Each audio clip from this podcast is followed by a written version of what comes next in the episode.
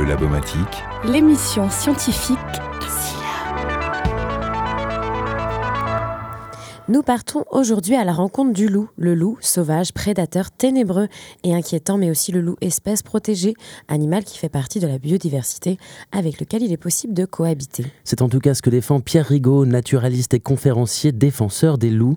Il était invité à intervenir à Rennes au champ libre car, selon plusieurs observateurs, le loup pourrait arriver en Bretagne, non pas dans le cadre d'une réintroduction, mais via un processus naturel biologique, l'impératif de se disperser, un phénomène que nous explique Pierre Rigaud. Alors les loups, vivent sur un territoire qui est, qui est grand, 200, 400 km en France, dans un groupe social ou une meute qui est assez organisé, un territoire qui est grand parce qu'ils en ont besoin pour euh, chasser leurs proies et pouvoir euh, se nourrir toute l'année. Par contre, le nombre de loups sur un territoire n'augmente pas indéfiniment et à un moment donné, dans la vie d'un loup, il y a une partie des, membres de ce, groupe social, de cette famille, de cette meute, qui va avoir besoin de euh, partir, s'installer sur un nouveau territoire.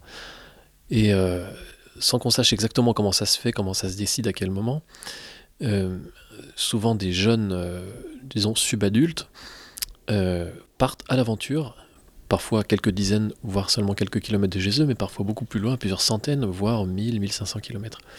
Et c'est ce qui permet en fait que des loups ne soient pas trop nombreux sur un territoire, et c'est ce qui permet surtout à l'espèce de pouvoir regagner du terrain, recoloniser des territoires euh, d'où elle avait été éliminée par l'homme, et c'est par ce phénomène que des individus, des loups, peuvent partir très loin de chez eux en allant à l'inconnu sans savoir où ils vont, et atterrir, entre guillemets, euh, dans des endroits euh, parfois improbables, parfois très loin, et pourquoi pas un jour en Bretagne, mais pour l'instant, il n'y a pas encore eu le cas identifié. Bientôt en Bretagne ou pas, pour l'heure, la question n'est pas là car sur tout le territoire national, le cas qui est fait du loup et de sa protection pose de nombreuses questions. Les positions semblent tranchées et le discours politique et médiatique ne facilite pas le travail. Stéphane Travers, ministre de l'Agriculture. Je me suis rendu en Aveyron il y a, il y a quelques temps, j'ai rencontré les éleveurs. Nous sommes sur euh, Public Sénat. Stéphane Travers présente son objectif. je l'aurais toujours dit, mon objectif c'est zéro attaque. Mon objectif c'est euh, préserver euh, les, éleveurs, les protéger. Et les loups. Et, les loups, tente le journaliste. Et l'objectif c'est de faire en sorte que le zéro attaque, ce n'est pas non plus zéro loup. Hein. et donc, euh, moi, par contre, ce que je souhaite, c'est préserver ce modèle d'agropastoralisme qui entretient nos paysages. Et donc, nous allons présenter un plan pluriannuel sur les loups en tenant compte, effectivement, dans les territoires où la prédation est beaucoup plus forte, là où la pression est plus forte, eh bien de regarder comment nous pouvons adapter euh, les prélèvements. Les prélèvements, ça veut dire les abattre. Hein. Euh, les prélèvements euh, sur, sur ces territoires. Mais je, je le rappelle, tout cela ne remettra pas en cause la nécessité de, de, ben, de, protéger la biodiversité et la présence du loup. Mais avant tout, nous devons protéger les éleveurs. Et le journaliste relance. Vous êtes aux prises avec un sujet émotionnel quand même. Sur l'image d'Épinal de l'éleveur en détresse. C'est très vendeur. Mais bien sûr, ceux que j'ai rencontrés l'autre jour en Aveyron qui me faisaient part de leur euh, rencontre avec euh, euh, l'animal sur leur territoire, c'était des témoignages glaçants, poignants. Et je reconnais que par rapport à ça, nous devons trouver une solution et nous sommes en bonne voie pour la trouver. En bonne voie pour la trouver. Mais la bonne voie pour qui? Pour l'élevage? Pour les éleveurs? Pour le grand public? Pour la biodiversité? Pour les loups? Ou pour les associations qu'ils défendent? Pierre Rigaud, naturaliste, biologiste de formation et conférencier sur la question des loups, fait partie de ces derniers. Pour lui, les enjeux de la protection du loup dépassent son seul cas. Améliorer notre possibilité de cohabiter avec des loups, pour moi, c'est améliorer aussi la considération qu'on a pour euh, les animaux. On ne peut pas en être euh, encore euh, aux, vieilles considérations du passé quand on disait un bon loup est un loup mort. Or, ça, c'est quelque chose que j'entends encore tous les jours de la part de certains éleveurs, ce qui est quand même incroyable. Ça veut dire qu'on n'aurait pas évolué en, quelques siècles, on serait toujours à, avoir ce genre de, haine, de détestation pour de simples animaux. Les loups sont ni plus ni moins que des animaux sauvages qui essayent de, de vivre dans ce qu'on leur laisse comme place. Alors laissons-leur quand même juste un peu de place, un petit peu plus de place.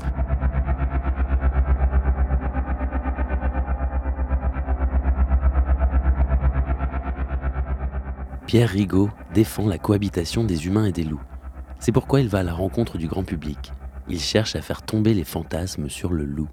Alors il y a beaucoup de choses qui subsistent euh, dans la mythologie, dans les légendes, euh, dans le cinéma, euh, la littérature, et qui, reprennent des, fantasmes qui sont en fait basés quand même sur certaines réalités par contre ancienne, quand les humains étaient peut-être plus, fragiles dans la nature et que disons, la, la, prédominance des, humains était beaucoup moins grande qu'aujourd'hui et que le loup pouvait représenter l'animal sauvage menaçant. en fait, aujourd'hui dans le monde, des gens tués par des loups, pas, ça existe certes, mais c'est vraiment rarissime. Donc c'est vraiment pas un, problème de considérer que le loup peut être dangereux. Il y a quasiment, aucune chance de se faire attaquer par un, loup dans la nature, dans aucune situation. Euh, par contre, il y a, une problématique euh, bien réelle qui est le, conflit, là aussi partout dans le monde et en France aussi particulièrement, entre les loups et euh, l'élevage, parce qu'ils ont une fâcheuse tendance, les loups, à s'en prendre aux animaux domestiques quand euh, ces animaux-là sont plus faciles à, capturer et à tuer que les proies sauvages. Et cette, euh, cette difficulté pour les éleveurs concernés, ça a généré des conflits dans toute l'histoire et partout. Et ça a comment dire, suscité une, une haine, une peur qui a été ensuite reprise, entretenue, et où se mélange ensuite la réalité et le fantasme. Et donc pour nous, c'est difficile de, pas toujours facile de, comment dire, de, de faire la part des choses et, d'expliquer la différence entre une réalité qui est que parfois des loups s'en prennent aux animaux domestiques et des fantasmes qui, euh, qui découlent de ces, de ces problèmes-là. Et euh, tout l'enjeu pour arriver à cohabiter avec euh, ces animaux, avec les loups, c'est vraiment d'empêcher ou de limiter au maximum les, les, problèmes que peut causer la présence des loups aux éleveurs.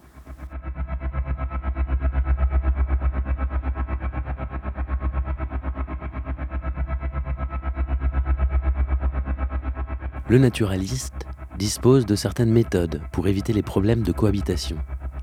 Il prend l'exemple de l'Italie. Si tout ne s'y passe pas forcément bien, certains éléments expliquent pourquoi ça se passe mieux qu'en France. En Italie, il y a aussi des, problèmes de, cohabitation et de, et de prédation. Pas le, paradis euh, non plus en termes de, disons, de, pas totalement harmonieux. Il y a aussi des éleveurs qui ont des problèmes et aussi des tensions euh, sociales liées à ça.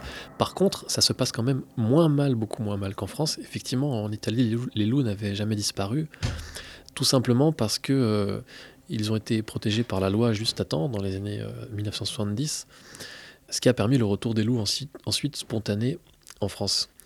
Et en France, donc, il s'est passé à peu près 60 ans entre le moment où les loups ont disparu au début du XXe siècle et le moment où euh, certains loups sont revenus à partir d'Italie dans les années 80-90.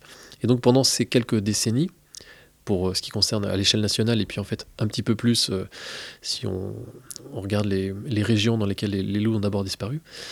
Donc pendant, disons, ce siècle, en gros, il n'y a plus eu de loups et des habitudes, c'est vrai, ont été perdues de cohabiter je pense qu'il y a un, fond euh, culturel qui est quand même pas, simple à expliquer, mais qui fait qu'il y, a une opposition d'une partie du monde de l'élevage, pas, pas, tout le monde, mais il y, a, une partie du monde de l'élevage qui est vraiment opposée à la présence des loups euh, et qui considère que les loups, c'est pas normal.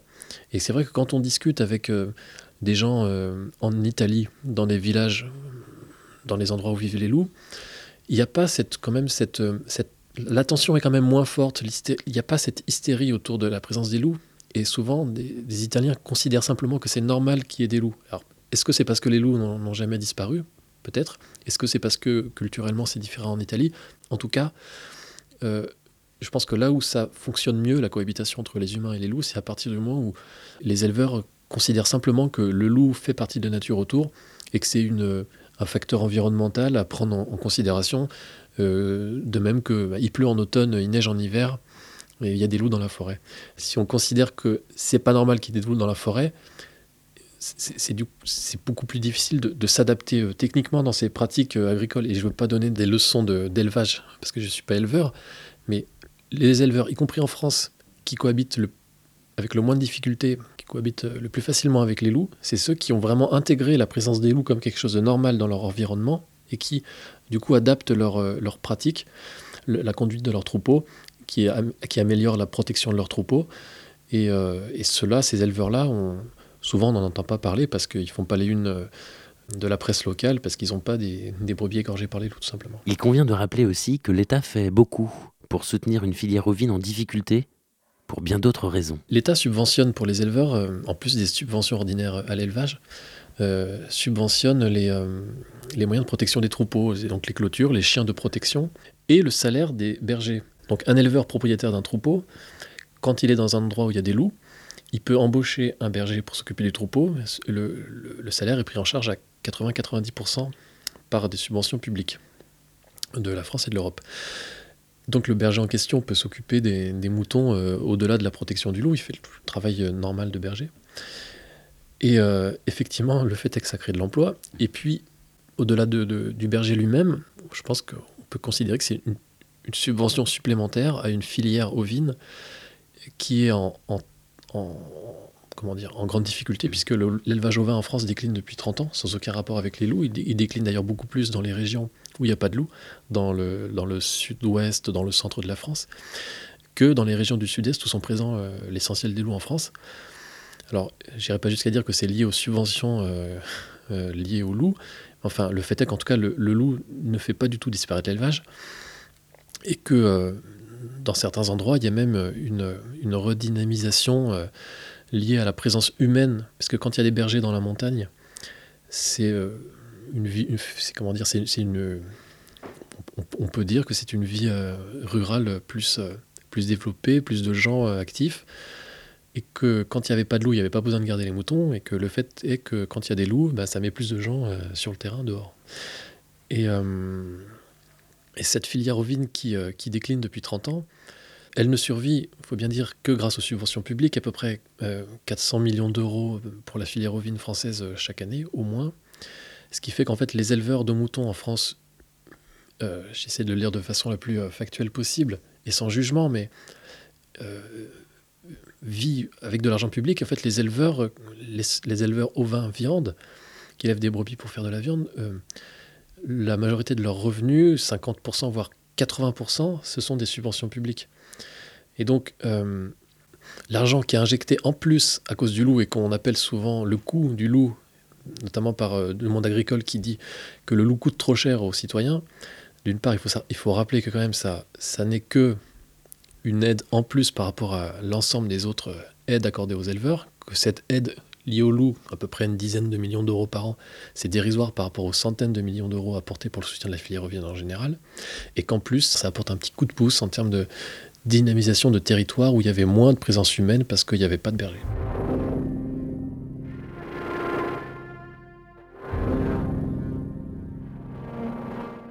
La présence du loup pour repeupler les campagnes avec des humains, voilà une conséquence inattendue que pourrait avoir l'installation des loups dans une région.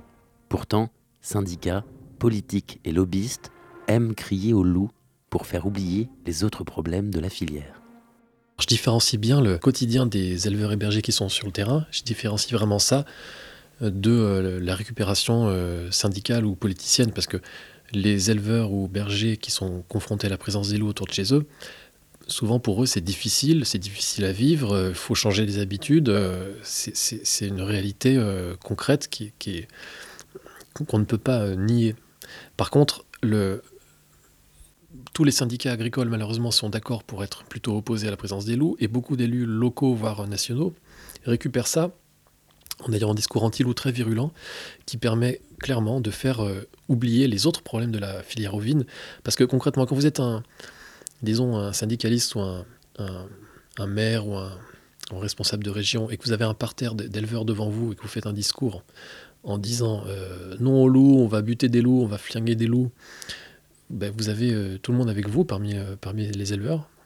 Tandis que si vous essayez d'aborder les problèmes de concurrence internationale, de, baisse de la consommation de viande de mouton, de non-remplacement des, des, éleveurs qui partent à la retraite, euh, de l'augmentation des maladies euh, parmi les moutons, de tout un tas de problèmes comme ça, très très difficiles à régler, ben, effectivement, c'est difficile à régler. Et en fait, euh, les hommes politiques et les syndicats agricoles ne savent pas régler, ne sont pas en capacité de régler ces problèmes-là, donc du coup, ils mettent tout sur le dos du loup en chargeant la mule, si je puis dire, sans du tout aider en fait concrètement les éleveurs, parce que les éleveurs en question, euh, ils subissent euh, les difficultés de la filière ovine, et d'autre part l'abattage des loups qui est prôné par euh, les syndicats et les élus ne sert à rien puisque ça n'empêche pas la prédation de continuer. La réponse politique passe par le plan loup.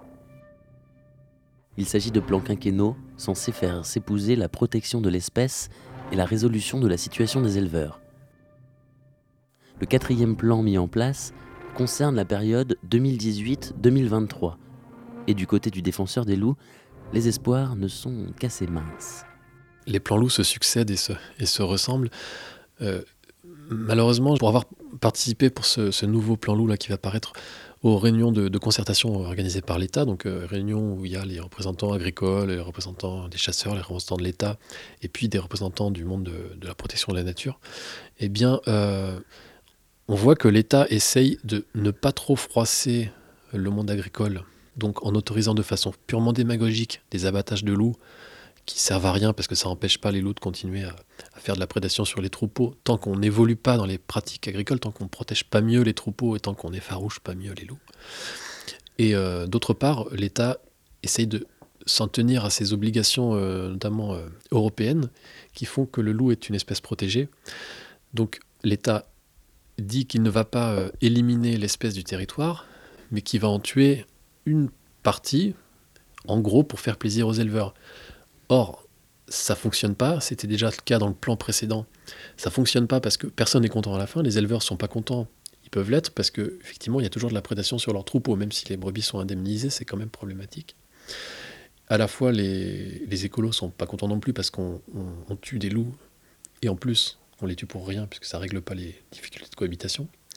Donc, je pense que l'État, euh, euh, n'est pas très efficace là-dessus parce que il n'ose pas déranger le monde agricole. Par exemple, une des mesures qu'on réclamait depuis longtemps, qui était de n'indemniser les éleveurs quand il y a une prédation du au loup sur les moutons, de n'indemniser les éleveurs que quand les éleveurs ont mis en place avant des mesures de protection de leurs troupeaux, ce qui paraît quand même, somme toute, logique. Euh, cette mesure-là, en fait, euh, on croyait l'avoir obtenue et finalement, euh, en, dernier moment, l'État l'a complètement vidée de sa substance parce que elle est certes inscrite dans le nouveau plan loup, cette euh, conditionnalité des indemnisations. Sauf que l'État a dit qu'il ne ferait aucun contrôle de terrain pour constater ou pas le, bon déploiement des, clôtures, des chiens, des bergers, etc. Donc finalement, ça n'a plus aucun intérêt si c'est juste de la théorie sur le papier. Quoi. Donc euh, pour répondre à ta, question, qu'est-ce que j'attends du, plan loup? Eh ben, malheureusement, je peux en tout cas prévoir que je pense qu'on peut tous prévoir que à la fin de l'année, dans les prochaines années, on va constater qu'il y a toujours de la prédation sur les troupeaux, que les éleveurs sont toujours mécontents, qu'on tue toujours des loups et que ça ne règle pas le problème. Et finalement, euh, le dossier est refilé après le quinquennat au gouvernement d'après. Petite leçon de politique donc. Mettre en place une ligne politique ambitieuse au sein d'un grand plan, le vider de sa substance, en n'organisant aucun contrôle pour refiler la patate chaude au gouvernement suivant. Ce n'est pas au vieux loup qu'on apprend à montrer les dents. Retour aux vraies solutions de terrain maintenant avec Pierre. Voyons quelques préconisations dont les éleveurs peuvent s'emparer s'ils le souhaitent. Alors déjà, je précise tout de suite, c'est une très bonne question, mais je précise tout de suite que je ne suis pas éleveur, donc j'ai pas du tout la prétention d'expliquer à un éleveur comment faire son travail. Il faut vraiment insister là-dessus. Euh, mais il y a tout de même des choses dont on sait qu'elles fonctionnent. D'abord, le, principe, c'est euh, la combinaison entre protéger le troupeau et effaroucher les loups. Partout dans le monde, qu'on regarde là où ça marche un peu, euh, voire beaucoup, c'est quand on essaye de faire les choses en bonne intelligence, c'est-à-dire qu'on essaie de comprendre comment vivent les loups et qu'on se rend compte du fait que quand on tue un loup, ça ne résout pas le problème, puisque d'autres loups reviennent s'en prendre au troupeau. Ça n'a pas de, vertu pédagogique, euh, d'apprentissage pour les loups, de, tuer des loups. Donc le kit du bon éleveur, on ne peut pas le dire de façon générale, parce que ça dépend du type d'élevage. Donc il faut, dans l'idéal, adapter ce, ces, grandes lignes euh, au type d'élevage, à savoir protéger le troupeau et faroucher les loups. Concrètement, si, c'est de, l'élevage euh, non pastoral, donc euh, avec des, troupeaux qui restent en place au même endroit dans un, dans un pré entouré par une clôture, bah, c'est avoir une clôture adaptée, c'est-à-dire euh, par exemple grillage, type, type, type Ursus pour, pour ceux qui connaissent, avec un fil électrique par-dessus, et si possible un chien de protection à l'intérieur du pré, pour que ça soit dissuasif pour les loups, qu'il y ait une barrière physique et qu'à la fois il y, a la, crainte pour les loups de passer cette barrière parce que sinon ils vont se faire courser par des chiens de protection qui sont plus forts qu'eux. Euh, ensuite, euh, les bergers qui conduisent leurs troupeaux sous forme pastorale, donc hors des clôtures, et qui utilisent des chiens de protection, quand ça fonctionne, c'est qu'il y a beaucoup de chiens de protection et que surtout ces, chiens de protection sont bien choisis, bien sélectionnés, qui sont efficaces pour repousser les loups. Et il y a certains bergers qui ont un très bon savoir-faire dans ce domaine-là et c'est ceux qui n'ont pas de prédation. Euh, ensuite, il y, a des, Je précise entre parenthèses que tous ces moyens théoriquement sont déjà subventionnés, donc il faudrait qu'ils soient bien mis en place, améliorés, d'où l'intérêt de demander une vérification sur le terrain et puis un accompagnement technique des éleveurs pour leur dire quel chien, quelle, clôture, et ça pourrait être le rôle de, certains services de l'État, comme c'était le cas au début de l'arrivée du loup en France. Et ensuite, très important de signaler que les méthodes d'effarouchement des loups, qui sont souvent efficaces soit à court terme, soit à long terme, on demande euh, régulièrement à l'État qu'il euh, mette en place des études pour améliorer ces techniques d'effarouchement. Parce que pour l'instant, tout, en fait, finalement, l'argent et les moyens ou la technicité est mise sur l'abattage des loups, au lieu de la mettre sur la recherche de l'effarouchement des loups. Que des loups puissent à un moment donné comprendre que c'est dangereux pour eux de s'approcher des brebis, donc qu'ils fassent le lien entre troupeau de moutons égale danger pour eux.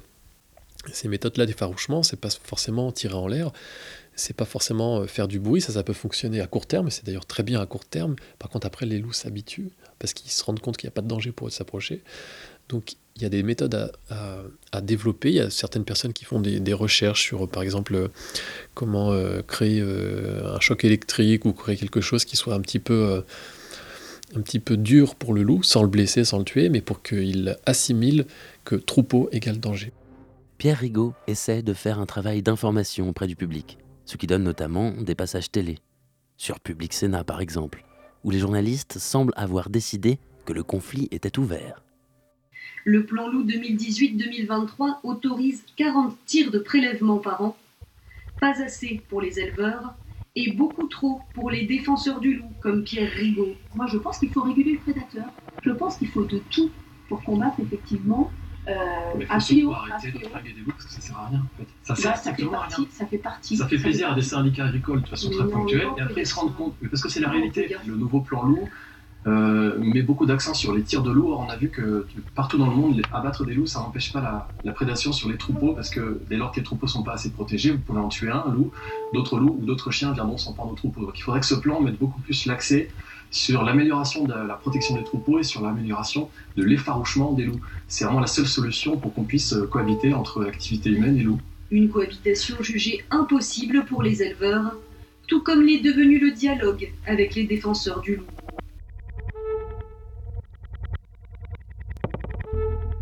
Quand un commentaire dans un reportage, de façon un peu étonnante, dit le dialogue n'est pas possible avec les protecteurs de la nature, c'est surtout que nous, on demande du dialogue, on demande à être écouter et à dialoguer, à dialoguer, à échanger, mais on n'est quasiment jamais entendu en fait.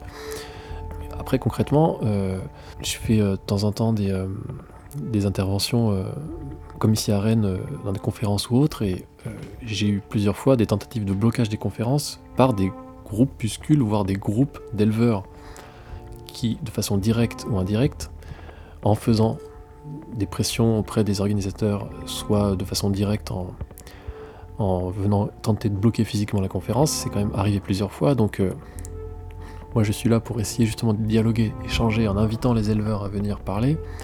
Le blocage, c'est toujours fait du même côté. Des réactions parfois virulentes chez certains éleveurs qui n'hésitent pas à employer des moyens forts d'intimidation. Et encore, mon cas, mon petit cas, n'est rien par rapport à ce que subissent certaines associations de protection de la nature. En Lozère, il y a eu le saccage d'une association par un groupe d'éleveurs qui est venu euh, fracasser le matériel et menacer les gens. Euh, c'est des choses qui arrivent régulièrement. Or, dans la tradition, disons, du monde des, associations de protection de la nature, on essaye d'être dans le dialogue avec tout le monde et le blocage est vraiment toujours du même côté.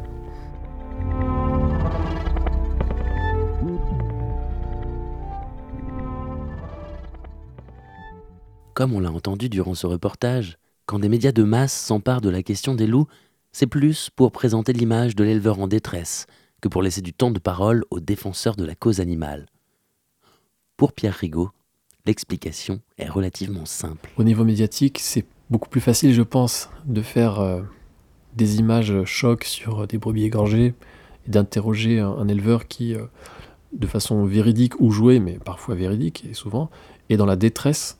Donc ça fait des choses sûrement plus sensationnalistes, plus impressionnantes. Et c'est vrai que beaucoup de reportages ne montrent que le côté euh, détresse des éleveurs et brebis égorgés, ce qui fait que quand on essaie de prendre le temps d'expliquer, d'avoir des arguments, de parler plus d'écologie, de parler de façon plus euh, positive ou plus argumentée, ben, on a guère de place dans les médias. C'est vraiment difficile pour nous euh, de, de parler du loup dans les médias grand public, dans les gros médias entre guillemets, parce que ce qu'on dit n'est pas très impressionnant et n'est pas très sensationnel quoi.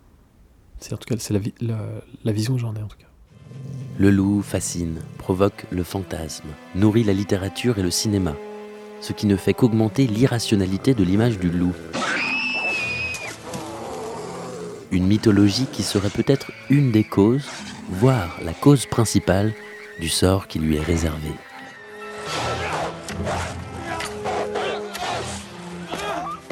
Ce n'est pas le cas de Pierre Rigaud, qui préfère baser son discours sur la défense du loup que sur une fascination quasi mystique. Déjà, moi, je dois dire que sur le plan de, disons, de l'observation des animaux, euh, sur le côté naturaliste, euh, ça va peut-être peut te décevoir, mais je ne suis pas plus fasciné par euh, le loup ou par les loups que par d'autres animaux, ou même par des plantes parfois. Par contre, ce qui me c'est un animal, ce sont des animaux passionnants à écouter, euh, passionnants à, suivre, à observer, à essayer de comprendre les loups. Évidemment, ça me passionne. Je veux dire, ça me fascine pas plus que d'autres animaux, pas plus, pas moins. Par contre, ce que je trouve complètement euh, fascinant et encore plus passionnant, c'est la relation entre les humains et les loups. Et euh, le fait est qu'un simple animal qui est juste un prédateur naturel, qui fait son boulot de prédateur naturel dans la nature, suscite autant de rejet, de détestation, et en viennent à, à avoir des conséquences sur, euh, sur euh, des, discours politiques, euh, soit repris dans la culture, mettre comment dire, contre lui des syndicats agricoles très puissants, c'est en fait complètement insensé. Quoi. Et toute cette fascination, soit pour les loups, soit contre les loups, qu'ont beaucoup de gens, c'est quand même assez intrigant. Le loup, il a, quelque chose d'incroyable en fait, c'est qu'il symbolise pour beaucoup de gens le sauvage. Alors en bien ou en mal, parce que la détestation qu'ont euh, certains éleveurs du loup, ça va, ça va de pair avec, euh, par exemple dans la montagne, le côté euh, si nous autres les éleveurs, à cause des loups, soi-disant, on peut plus faire pâturer nos brebis, ça va être l'ensauvagement, l'enfrichement, la nature va revenir, on va être envahi sous les arbres et sous la broussaille, qui a un côté quand même un peu, un peu flippé dans tout ça et euh, complètement fantasmé d'ailleurs. Et puis cette prédominance de, l'humain sur la nature qui est sans cesse le, discours euh, culturel qu'ont euh, beaucoup d'agriculteurs, mais ça peut se comprendre, et qu'ont beaucoup d'élus, j'insiste là-dessus, mais c'est vraiment incroyable à quel point ce, discours-là, il est même porté par des élus, comme si la France allait se dépeupler à cause des loups, quoi. C'est complètement irrationnel. Je, je te promets qu'il y a des il y a des maires de villages qui, osent euh, porter ce genre de discours. Quoi. Mon, village va se faire dépeupler, euh, les gens vont partir à cause, des loups. Quoi. Et, euh, donc c'est quand même tout un symbole, les loups, symbole de la vie sauvage, symbole des animaux qui font peur. Donc je pense que si on arrive à cohabiter avec les loups, on pourra arriver à cohabiter avec plein d'autres animaux. On pourra accepter un peu de sauvage, un peu de vivant autour de nous et améliorer la, notre possibilité de cohabiter avec des loups, pour moi, c'est améliorer aussi la considération qu'on a pour euh, les animaux. On ne peut pas en être euh, encore euh, aux, vieilles considérations du passé quand on disait un bon loup est un loup mort. Or, ça, c'est quelque chose que j'entends encore tous les jours de la part de certains éleveurs, ce qui est quand même incroyable. Ça veut dire qu'on n'aurait pas évolué en, quelques siècles, on serait toujours à avoir ce genre de, de haine, de détestation pour de simples animaux. Les loups sont ni plus ni moins que des animaux sauvages qui essayent de, vivre dans ce qu'on leur laisse comme place. Alors laissons-leur quand même juste un peu de place, un petit peu plus de place. Et soyons, comment dire, respectueux avec les loups, on sera d'autant meilleur avec nous-mêmes, on sera d'autant respectueux avec les animaux en général, avec le vivant. Euh, je pense qu'on a tout à gagner à apprendre à vivre avec les loups.